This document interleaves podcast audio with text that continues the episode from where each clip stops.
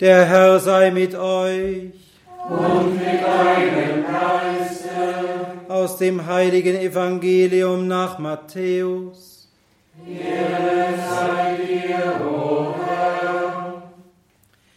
In jener Zeit sprach Jesus zu seinen Jüngern, ihr seid das Salz der Erde. Wenn das Salz seinen Geschmack verliert, womit kann man es wieder salzig machen? Es taugt zu nichts mehr, es wird weggeworfen und von den Leuten zertreten. Ihr seid das Licht der Welt. Eine Stadt, die auf einem Berg liegt, kann nicht verborgen bleiben. Man zündet auch nicht ein Licht an und stülpt ein Gefäß darüber, sondern man stellt es auf den Leuchter, dann leuchtet es allen im Haus. So soll euer Licht vor den Menschen leuchten, damit sie eure guten Werke sehen und euren Vater im Himmel preisen.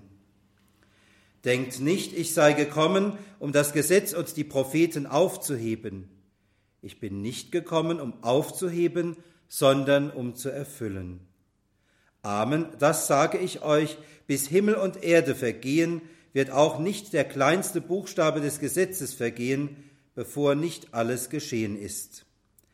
Wer auch nur eines von den kleinsten Geboten aufhebt und die Menschen entsprechend lehrt, der wird im Himmelreich der Kleinste sein. Wer sie aber hält und halten lehrt, der wird groß sein im Himmelreich. Evangelium unseres Herrn Jesus Christus. Lob sei dir,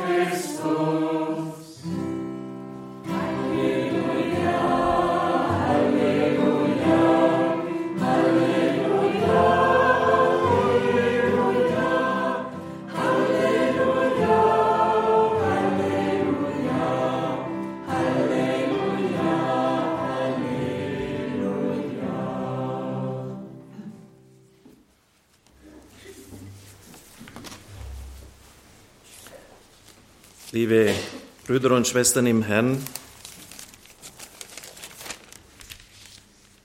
die Bischöfe Deutschlands sind Ärzte ohne Geschick. Sie sind nicht in der Lage, die vielen und schrecklichen Krankheiten dieses Zeitalters zu behandeln.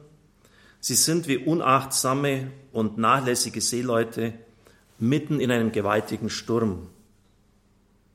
Sie sind gezeichnet von Dormitantia auf Deutsch Schlafmützigkeit.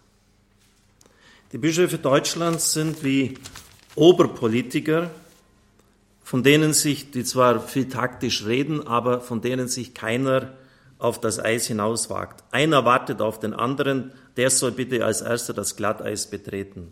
Sie lassen alles laufen, wie es läuft, diese Oberpolitiker. Sie prüfen die Priesterkandidaten nicht, Vergehen des Klerus werden nicht geahndet, Petrus schläft, Judas wacht. Sie haben nicht verstanden, dass Kompromisse nur den Untergang der Religion beschleunigen. Sie haben Angst, sie könnten eine Abfuhr erleiden, wenn sie auch nur eine Kleinigkeit im Zug der Reform verlangen. Sie werden eingeschüchtert durch die erbärmliche Lage und fürchten immer neue Unruhen. Liebe Brüder und Schwestern im Herrn, vielleicht wird sich jetzt mancher gedacht haben, als ich das vorgelesen habe, schade um Pfarrer Kocher, das war eigentlich doch ein ganz passabler Programmdirektor, aber mit solchen Worten, da redet er sich um seinen Job. Denn wenn das ein deutscher Bischof hört, dann wird er ihn da mal ein bisschen rütteln und vielleicht auch mal die Frage stellen, ob der richtig an seinem Platz ist. Nun, Sie können sich ja denken, es ist ein Zitat es stammt nicht von mir, sondern von einem, der von der Kirche in einem offiziellen Kanonisationsverfahren heilig gesprochen worden ist. Zudem hat er die seltene Ehre bekommen, zu den ungefähr 30 Kirchenlehrern gerechnet zu werden. Das heißt, was dieser Mann lehrt, was er sagt, ist für die universale Kirche von Relevanz, von Bedeutung. Das meint das Wort Kirchenlehrer. Und zudem ist er noch der zweite Patron Deutschlands, also mehr geht nicht. Liebe Brüder und Schwestern im Herrn, auch die Priester trifft sozusagen der Bannstrahl dieses Mannes. Die Priester haben Gottes Altar befleckt mit ihren schmutzigen Händen und Lippen, mit ihren unreinen Herzen und ihrem ärgerlichen Leben und den groben Missbräuchen. So kommt es heute dazu, dass niemand verachteter ist als der Priester. Wie viele sind allgemein bekannt wegen ihrer Unzucht, Unenthaltsamkeit und Trunksucht. Sie beten nicht, sondern sie fluchen. Sie kümmern sich nur um weltliche Dinge und sie ärgern sich sogar über eigenes Priestertum. Und sie langweilen sich nirgends so wie beim Altar beim Zelebrieren. Heftiger geht's eigentlich nicht mehr, oder? Was meinen Sie? Die Priester wollen nicht ihre armen, vernachlässigten Schäflein mit den Worten Gottes nähren und sie beflecken ihren hohen Stand mit ihren Lüsten und Taten, mit weltlichen Sorgen und Geschäften, so dass sie dem Namen Gottes in den Augen von Freund und Feind Schmach zufügen. Also der Mann hat wirklich Klartext gesprochen, aber es bestand auch aller Grund dazu, denn als er antrat, um in Deutschland seine Missionsarbeit zu beginnen, war das ungefähr so, wenn man zu jemandem sagt, legen Sie jetzt bitte in der Sahara, in der Wüste, einen Park an. Ich wusste das in dieser Deutlichkeit nicht, aber ich habe mich schlau gemacht. Gisbert Granz schreibt, dass neun Zehntel Deutschlands bereits sich vom katholischen Glauben im 16. Jahrhundert abgewandt hatte. Der Rest stand dem Protestantismus zaghaft, verwirrt und so gut wie führerlos gegenüber. Kranz schreibt weiter, Mehr als 30 Jahre waren seit dem ersten Auftreten Luthers vergangen und noch immer siechte die Kirche im Zustand der Zersetzung dahin. Die alten Missstände wucherten fröhlich weiter, den protestantischen Angriffen zum Trotz, den Bemühungen der katholischen Reformer zum Hohn. Die Erneuerung bedurfte einer zehn Arbeit von Generationen. Sie bedurfte vor allem frommer und tatkräftiger Bischöfe und Priester, aber daran fehlte es seit langem. Als die Glaubenserneuerung sich über Deutschland ausbreitete, gab es kaum einen deutschen Bischof, der sich zur Verteidigung der Kirche erhob, doch manche Bischöfe, die protestantisch wurden. Liebe Brüder und Schwestern im Herrn, ist das jetzt nicht ein bisschen arg scharf, was er hier so sagt? Also es ist ja schon heftig. Hat er da übertrieben? Nun, Professor May hat ein ganz dickes Buch geschrieben, und ist darin nachgegangen, wie die deutschen Bischöfe sich in der Zeit der Reformation verhalten haben. Und er hat das im Grunde genommen bestätigt. Er ist bei jedem Einzelnen nachgegangen, äh, wie er sich verhalten hat, wie er mit der Herausforderung umgegangen ist. Und die meisten haben einfach gar nichts getan. Sie haben weggeschaut. Irgendwie wird sich das schon von selber erledigen. Im September des letzten Jahres ist ein interessantes Büchlein herausgekommen von der Deutschen Bischofskonferenz und der EKD, Erinnerung heilen, Jesus Christus bezeugen, ein gemeinsames Wort zum Jahr 2017. Darin heißt es, es ist von Kardinal Marx und Bedford Strom, dem Ratsvorsitzenden der Deutschen Bischofs der EKD, herausgegeben worden. Die hohe Bedeutung der reformatorischen Rückbesinnung auf das Evangelium wurde oft nicht erkannt.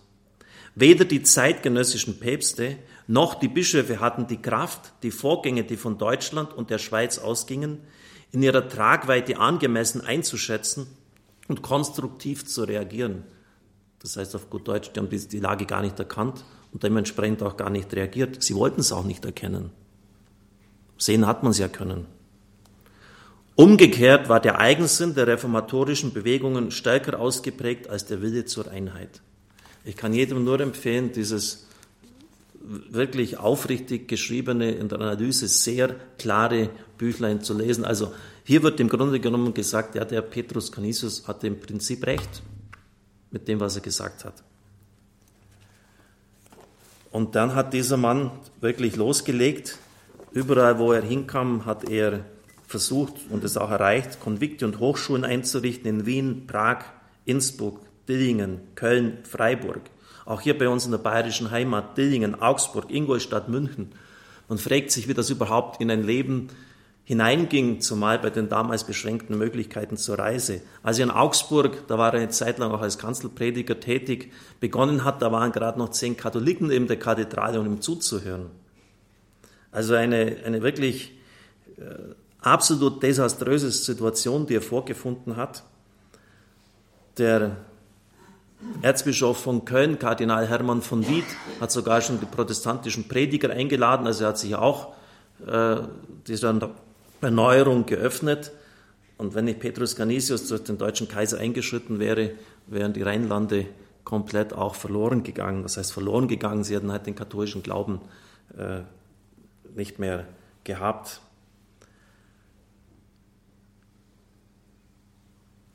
Er ist Kirchenlehrer, habe ich gesagt. Das heißt, wir können von ihm lernen.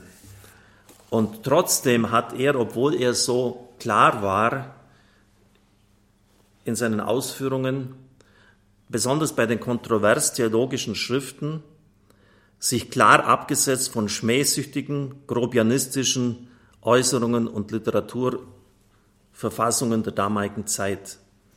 Er enthielt sich jeder Beleidigung Andersgläubiger und forderte auch von dem ihm untergebenen Jesuiten eine friedliche Gesinnung. Einem polemischen Professor schrieb er, in ihren Schriften sollte vieles milder ausgedrückt werden, besonders wo sie mit den Namen Calvins, Melanchthons und anderer ein unbilliges Spiel treiben. Ich erinnere mich noch an unsere Vorlesung in Kirchengeschichte. Luther hing auch vom Wortbedeutung mit Luder zusammen. Und das haben natürlich die katholischen Theologen ausgeschlagen, haben sich da lustig gemacht über, über dieses Luder in Anführungszeichen. Und da sagt der Petrus Canisius, sie sollen aufhören, mit den Namen der Reformatoren ein unbilliges Spiel zu treiben. In solchen Redeblüten zu schwelgen ist das Privileg der Demagogen, aber nicht die Art eines Theologen. Beherzt, würdevoll und nüchtern muss man die Wahrheit verteidigen. Die Deutschen sind der bisherigen Zänkerei überdrüssig. Was alle wünschen und preisen, ist Bescheidenheit mit Würde und belangvoller Beweisführung. Das ist doch gut. Es ist nicht zu leugnen, dass man bei uns in Deutschland von der römischen Kirche nichts mehr wissen will. Wenn wir aber katholisch bleiben wollen, müssen wir ausdrücklich bekennen und durch die Tat beweisen, dass wir uns des Papstes und jener Kirche nicht schämen, welche die Mutter und Lehrerin aller Kirchen ist. Sämtliche Spaltungen und alle Irrlehrer der Kirche sind daher gekommen, dass man sich den Weisungen des Papstes nicht mehr gefügt hat. Selbst protestantische Historiker geben zu, ich zitiere, kein Flecken verunzierte seinen Charakter. Bei aller Höflichkeit im Umgang hat er auch den offenen Widerspruch, wir haben es ja gehört, gewagt. Besonders vorgegangen ist er gegen Priester, die immer nur von der Barmherzigkeit Gottes gesprochen hat. Er war, Zitat, kein Freund jener Zuckerprediger, die immer nur von der Barmherzigkeit reden, doch nie von der Gerechtigkeit Gottes. Gewiss sei Christus Versöhner, aber er ist auch Gesetzgeber und Richter. Zitat, diese Prediger können meisterhaft schmeicheln. Sie haben lauter lindes Öl, aber keinen scharfen Wein für die Seelen. Liebe Brüder und Schwestern im Herrn, ich glaube, dass dieser Stil von ihm, die Dinge doch auch offen und direkt anzusprechen, ohne polemisch und verletzend zu sein, für uns wichtig ist. Wir haben das früher immer so genannt, das Licht weitergeben. Jetzt nicht so sehr auf Missstände und Dinge, die nicht so gut laufen, starren, sonst nimmt man selber noch das in sich auf, sondern das Gute, das was aufbaut, weitergeben. Es gibt ja durchaus Personen und Gruppierungen, die sich zur Aufgabe gemacht haben, mit dem Mistkarren durch die Gegend zu fahren, fahren und alles, was sie nur an, an Schlechtem, Unguten finden, da aufzuladen und dann den Leuten auszukippen. Schaut mal, so geht's zu bei uns, so geht's in der Welt zu. Dass vieles nicht in Ordnung ist, wissen wir auch. Aber das ist nicht konstruktiv. Das ist mal zunächst einmal die Basis, das muss ich einfach nüchtern sehen, so sind die Dinge. Aber dann muss ich etwas positiv aufbauen. Ich kann auch so keine Beziehung in der Ehe führen, wenn ich immer nur drauf schaue, wo der andere versagt, was mir nicht passt, äh, wo sein Charakter vielleicht schwierig ist. Es ist nicht unsere Aufgabe, mit dem Mistkarren durch die Gegend zu fahren, alles aufzuladen und dann den Leuten auszukippen, sondern das Licht weiterzugeben. Aber das ist dann wirklich Verpflichtung. Wir haben das ja auch im Evangelium gehört. Wir sollen das Licht der Welt sein, die Stadt auf dem Berg, damit der himmlische Vater gepriesen wird. Es ist unsere Aufgabe, Salz zu sein. Und Salz bringt Würze in das Leben. Salz konserviert, wo Fäulnis ist. Und Salz brennt auch manchmal in den Wunden dieser Welt. Und wenn dieses Salz seine Würze verliert, heißt es dann, dann wird es zertreten. Das griechische Wort heißt es wird hinausgeworfen. Und es ist das gleiche Wort wie von dem unnützen Knecht, der das Talent, das er hat, vergräbt, einfach nichts tut, die Hände in den Schoß steckt und alles einfach laufen lässt. Und da sagt Christus, entweder seid ihr das Salz, das konserviert, das würzt, das auch brennt, oder ihr seid es nicht und ihr werdet hinausgeworfen werden. Wie der unnütze Knecht. Also entscheidet euch bitte. Das sind nicht einfach nur so, so nette Bilder, die wir im Evangelium haben, sondern es sind Aufforderungen an uns, klar uns zu Christus und seiner Kirche zu bekennen. Petrus Canisius hat die Kommunikationsmittel der damaligen Zeit genutzt. Das waren vor allem die Katechismen, die er verfasst hat. Drei an der Zahl, der große für geistliche und gebildete Laien, der kleine Katechismus mit 59 Fragen und kurzen Gebeten für die Einfältigen, wie er es nennt, und die weiteste Verbreitung fand der für Laienschulen bestimmte mittlere Katechismus. Es waren Manuale für Katholiken, das sozusagen der Schott des, der Katholiken des 16. und 17. Jahrhunderts, so Hubert Jedin. Bis in die Mitte des letzten Jahrhunderts wurde dieser grüne Katechismus, wie man ihn genannt hat, gebraucht, war in der Schule im Umlauf. Ich habe selber noch ein paar Exemplare da an der Hand gehabt. Und berühmt ist die erste Frage, wozu bin ich auf Erden? Um Gott zu erkennen, zu lieben und beim selig zu werden. Einfach so ganz grundsätzliche Sätze, die auch bei unseren Leuten wieder präsent sein müssen. Warum bin ich eigentlich hier? Was ist der Sinn meiner, meiner Existenz hier? Gott zu erkennen, zu lieben und eins bei ihm selig zu werden. Also die Kommunikationsmittel der Zeit nutzen. Ich brauche jetzt nicht einen Vortrag über Digitalradio zu halten. Sie hören das ja jeden Tag mehrfach bei Radio Horeb. Das ist unser Auftrag. Damals der Buchdruck, heute die modernen digitalen Medien. Dann ist mir noch etwas sehr wichtig. Er hat nämlich, als er vom Papst Paul III. den Auftrag bekam, nach Deutschland zu gehen, im Petersdom intensiv gebetet und hat dort offensichtlich ein mystisches Erlebnis, das in der Lesehore im Brevier der Priester enthalten ist. Er schreibt auch, die Apostel gaben mir den Segen und bestätigt meine Sendung nach Deutschland. Sie schienen mir wie einem Apostel Deutschlands ihr Wohlwollen zu schenken. Du weißt, Herr, wie sehr und wie tief du mir an diesem Tag Deutschland anvertraut hast, wohin ich aufbrechen und für das ich zu leben und zu sterben wünschen sollte. Schließlich sah ich vor mir das geöffnete Herz deines heiligen Leibes und du botest mir an, daraus zu trinken. Du ludest mich ein, Wasser des Heils zu schöpfen aus deinen Quellen. Ich spürte einen großen Wunsch, dass von dort aus Fluten des Glaubens, der Hoffnung und der Liebe mich einströmten. Ich bat dich, mich zu waschen, zu kleiden und auszustatten. Als ich dann wagte, dein liebevolles Herz zu berühren, um meinen Durst daraus zu stillen, versprachst du mir ein Gewand aus drei Teilen gewebt, geeignet, die Nacktheit meiner Seele zu bedecken. Und diese drei Teile des Gewands bezogen sich ganz und gar auf meine Aufgabe. Es waren der Friede, die Liebe und die Ausdauer. Angetan mit diesem Gewand des Heils hatte ich die Zuversicht, mir werde nichts fehlen und mir wird alles gelingen zu deiner Ehre. Liebe Brüder und Schwestern im Herrn, ich habe eine sehr, angesichts dieser doch ernsten Worte von Petrus Canisius und dem Ernst der Zeit, der Kirche und der Welt, eine sehr dringende Bitte. Ich habe Ihnen ja in der österreichischen Bußzeit immer wieder gesagt, versuchen Sie bitte auch noch eine Person zu gewinnen, die das Radio hört. Irgendeinen werden Sie doch finden im Umkreis. Und ich möchte Sie jetzt sozusagen noch einen Schritt weitergehend auch um etwas anderes bitten. Was tun Sie, wenn Sie den eucharistischen Leib des Herrn empfangen? Also ich mache dann persönlich meistens ein Lobgebet, ein Dankgebet für das, was Gott uns schenkt, was er tut. Und dann nenne ich ihm auch konkrete Anliegen. Ich bitte ihn um Kraft für meine Aufgabe, um Weisheit. Aber ganz besonders auch bete ich für Anliegen von Menschen, die mir gegeben worden sind.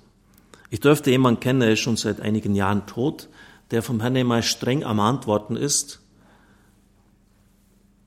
Wenn du betest, dann will ich, dass du zunächst einmal für die anderen betest und dann für dich. Einer trage des anderen Last, so erfüllt ihr das Gesetz Christi. Das heißt, die Anliegen der anderen müssen mir mindestens genauso wichtig sein wie die eigenen. Und was ist wichtiger in der heutigen Zeit als die Neuevangelisierung? Und so bitte ich Sie in der Heiligen Messe, wenn Sie jetzt nicht kommunizieren können, aber geistig jetzt mit uns verbunden sind, dann bitte ich Sie, dass Sie das in Ihr Gebet hineinnehmen, dass diese Ströme aus dem Herzen Jesu, Blut und Wasser, über alle fließen, die uns zuhören. Glauben Sie mir, das ist eine geistige Atombombe. Wie oft bekomme ich Briefe, ich war irgendwo unterwegs oder Leute rufen mich an und habe da zufällig dieses Radio gehört. Was für ein Zufall. Da haben Leute dafür gebetet. Und dann kam genau das Wort für meine schwierige Lage, die mir jetzt weitergeholfen hat, dass ich nicht verzagt habe, dass die Krankheit mir jetzt nicht runtergedrückt hat, obwohl ich Krebs habe. Ich bitte Sie innig darum, und ich glaube, dass es jetzt nicht nur sozusagen so von mir herkommt, sondern von Petrus Canisius, auch von dieser Vision her, der aus dem Herzen des Herrn die Kraft geschöpft hat, aus dem geöffneten Herzen Jesu Christi. Beten Sie darum, dass jeder, der jetzt dieses Radio hört, und dann sind wir eine starke Familie, dass über ausnahmslos jeden, über die Anliegen, diese Ströme von Wasser und Blut kommen und dass wir in dieses Herz hineingelegt werden. Und wir werden die Früchte sehen. Liebe Brüder und Schwestern im Herrn, heute an diesem Hochfesttag für uns die Mahnung von Petrus Canisius, auf der einen Seite sehr klar zu sein, nicht um die Dinge herumzureden, aber immer in Liebe, die Wahrheit in Liebe zu verkünden. Nicht in Polemik, nicht in persönlicher Aggression gegen Leute, die anders denken. Die Mahnung, die Aufforderung, die Kommunikationsmittel unserer Zeit zu nutzen und uns zu stärken, uns alle zu stärken aus dem Wasser und dem Blut aus der Seite Jesu, aus seinem geöffneten Herzen. Amen.